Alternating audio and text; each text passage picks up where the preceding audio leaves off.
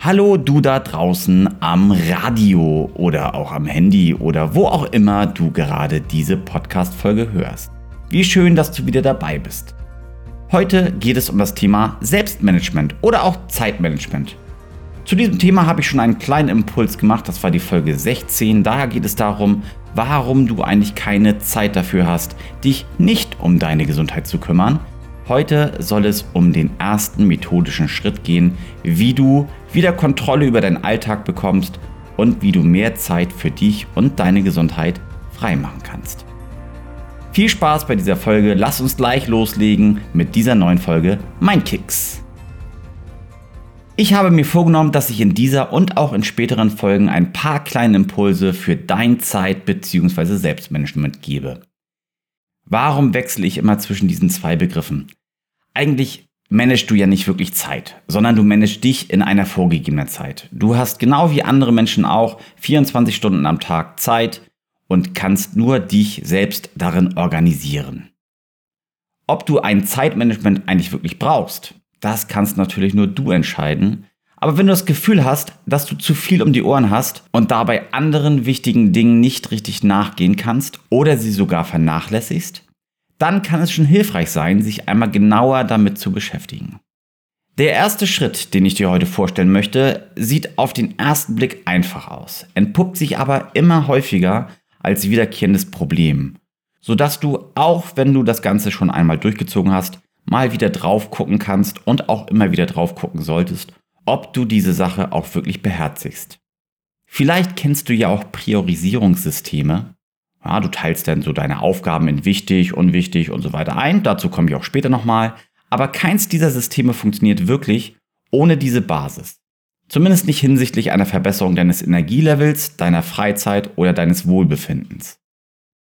Und dieser Schritt, den ich dir jetzt zeige, der ist wirklich radikal. Er erfordert Mut, Konsequenz und stetige Überprüfung, ob du wirklich auch dran bist.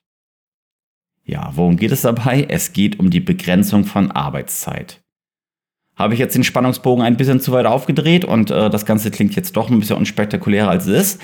Na, dann bleibt man erstmal dran. Ich überzeuge dich vom Gegenteil. Es ist nämlich gar nicht so einfach, wie du denkst. Die Arbeitszeit zu begrenzen ist tatsächlich schon eine große, große Herausforderung. Denn wenn ich von Arbeitszeit spreche, dann meine ich dabei nicht nur deine Lohnarbeit, sondern auch alle anderen Zeiten, in denen du dich Aufgaben widmest, die du aus einer Verpflichtung anderen gegenüber annimmst. Also quasi alles, was nicht wirklich freie Zeit ist, in der du tun und lassen kannst, was du wirklich willst. Und dieses Thema hat eine besondere Relevanz, wenn du kein Arbeitnehmer bist. Wenn du selbstständig bist, wenn du Führungskraft bist, wenn du selbst deine Arbeitszeit einteilst, dann ist es besonders erforderlich, dass du diese Arbeitszeit auch anständig begrenzt. Aber selbst wenn du Arbeitnehmer oder Arbeitnehmerin bist, kann es sinnvoll sein, auch die Arbeit hinter vielleicht festgelegten Arbeitsstunden weiter zu begrenzen, damit du wirklich das tun kannst, was für dich wichtig ist. Arbeitszeitbegrenzung. Was bedeutet das? Es beinhaltet auf der einen Seite erstmal eine innere Einstellung bzw. Überzeugung und dann gibt es noch eine äußere Methode, wie du das Ganze umsetzen kannst. Lass uns erstmal die Einstellung anschauen. Warum ist dieser Schritt denn so wichtig? Wenn du in der Situation bist, dass du dich selbst organisieren darfst, und das betrifft zumindest alles außerhalb deiner Lohnarbeit, dann reicht es nicht aus, wichtige von unwichtigen Aufgaben zu trennen. Das wäre dann diese Priorisierung. Es ist viel wichtiger, dass du auf jeden Fall begrenzt, wie viel Zeit du mit diesen Aufgaben verbringst. Dir muss auch dazu klar sein, dass das Ende von Arbeit nicht erst nach Erledigung aller Aufgaben sein darf. Das ist so ein klassischer Fehler.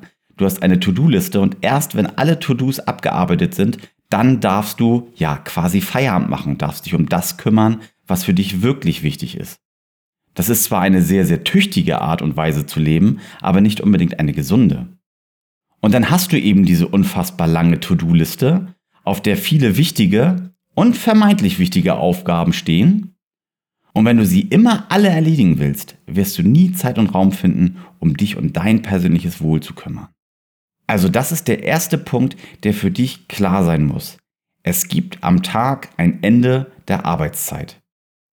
Sowohl von Lohnarbeit als auch von der übrigen Arbeitszeit, also verpflichtende Aufgaben zu erledigen, außerhalb deiner wirklich freien, selbstbestimmten Zeit. Und es gibt noch ein gutes Argument für eine Begrenzung der Arbeitszeit. Das Parkinson'sche Gesetz. Oder genauer gesagt, es ist ein Parkinson'sches Gesetz, aber es ist wohl das bekannteste. Dabei heißt es, dass Arbeit sich genau in dem Maße ausdehnt, wie Zeit für ihre Erledigung zur Verfügung steht. Das heißt, wenn du eine Aufgabe acht Stunden gibst, dann wirst du auch acht Stunden dafür brauchen. Wenn du der gleichen Aufgabe nur eine Stunde gibst, dann wirst du auch nur eine Stunde brauchen.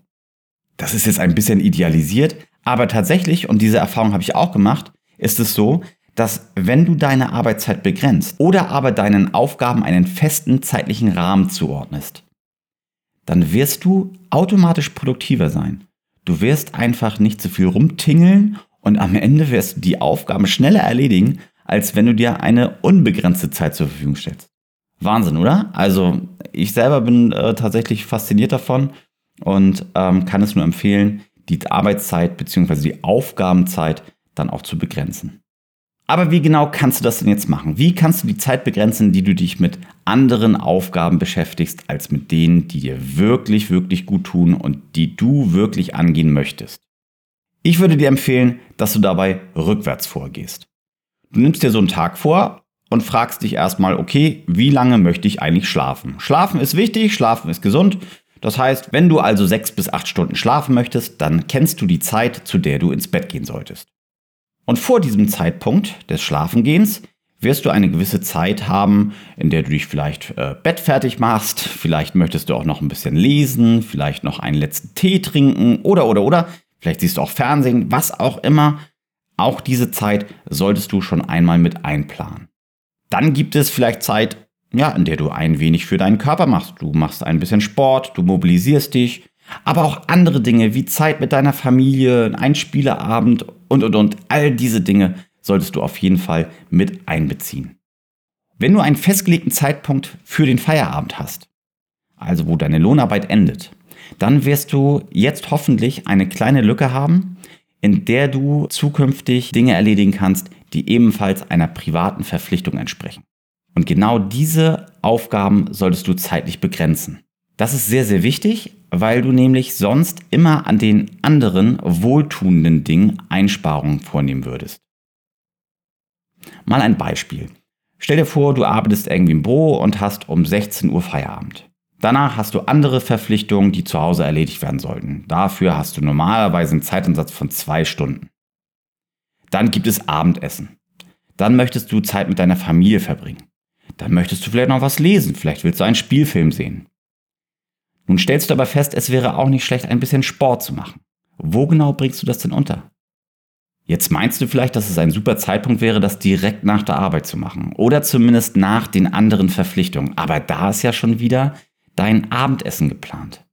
Also schiebst du es weiter nach hinten.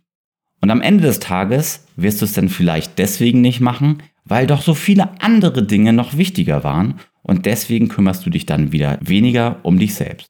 Mit einer Zeitmanagement-Methode würdest du jetzt sagen, okay, ich habe um 16 Uhr Feierabend und ich plane jetzt für meine Aufgaben eineinhalb Stunden ein, sodass ich um 17.30 Uhr fertig bin und noch vor dem Abendessen eine kleine Runde Sport machen kann. Da geht es dann vielleicht um ein bisschen Mobility, vielleicht gehst du auch noch eine Runde spazieren oder du machst einen kleinen Lauf. Es sind nur 30 Minuten und trotzdem würdest du um 18 Uhr dann bereit fürs Abendessen sein. Das kann natürlich auch ganz anders aussehen, ist jetzt nur ein kleines Beispiel. Und noch deutlicher wird es dann, wenn deine Arbeitszeiten von dir komplett bestimmt werden. Also auch deine Lohn- oder Erwerbsarbeit, wenn du dann eben nicht normalerweise um 16, sondern um 18 oder 19 oder 20 Uhr aus dem Büro kommst, dann hast du noch viel, viel weniger Zeit, um dich um dich, deine Familie, ein paar zusätzliche private Aufgaben und dein Wohlbefinden zu kümmern. Also, Schritt 1 bedeutet, dass du deine Arbeitszeit begrenzt. Dabei schaust du am besten erst einmal darauf, wie viel Zeit du dafür aufbringen möchtest, dich um dich selbst, um deine Regeneration, um den Schlaf, um deine Familie zu kümmern und begrenzt dann entsprechend die Arbeit für private Verpflichtungen und wenn du kannst, auch die Zeit für deine Erwerbsarbeit. Natürlich jetzt nicht radikal auf äh, drei Stunden pro Tag, das wird vielleicht nicht möglich sein, aber es ist auch die Frage, ob du 12 bis 16 Stunden arbeiten musst oder ob es Sinn macht, dass du das Ganze auf vielleicht 8 bis 10 Stunden reduzierst. Damit ist es dann zwar noch nicht ganz getan, denn jetzt wird vielleicht bei dir aufploppen, ja Mensch, wenn ich so wenig arbeite, wie soll ich denn meine ganzen Aufgaben erledigen? Jetzt würde dann ein Priorisierungssystem Sinn machen und du würdest Prioritäten für die Aufgaben aufstellen, aber das werden wir mal in einer anderen Folge besprechen, wie ich das meinen Kunden empfehle, die auch dieses Thema haben in ihrer gesunden und aktiven Lebensführung. Probier es doch einfach mal aus, begrenze einfach mal die Zeit, die du mit Arbeit und mit Aufgaben verbringst und schau mal, wie es dir gefällt. Gewinnst du dadurch mehr Wohlbefinden? Gewinnst du dadurch mehr Ressourcen und Zeit, um dich um dich selbst zu kümmern und um deine Lieben? Das würde mich wirklich mal interessieren. Schick mir gerne ein Feedback, wie dir diese Folge gefallen hat und ob das für dich funktioniert. Per E-Mail oder du sagst mir einfach, ob dir diese Folge gefallen hat direkt hier in der Spotify-App. Auf jeden Fall kannst du auch diese Folge gerne weiterleiten an jemanden, der davon auch einen Nutzen hat. Und dann freue ich mich wie immer, wenn du das nächste Mal wieder dabei bist. Ich wünsche dir einen schönen Tag, eine hoffentlich entspannte Zeit und dann bis demnächst. Und tschüss.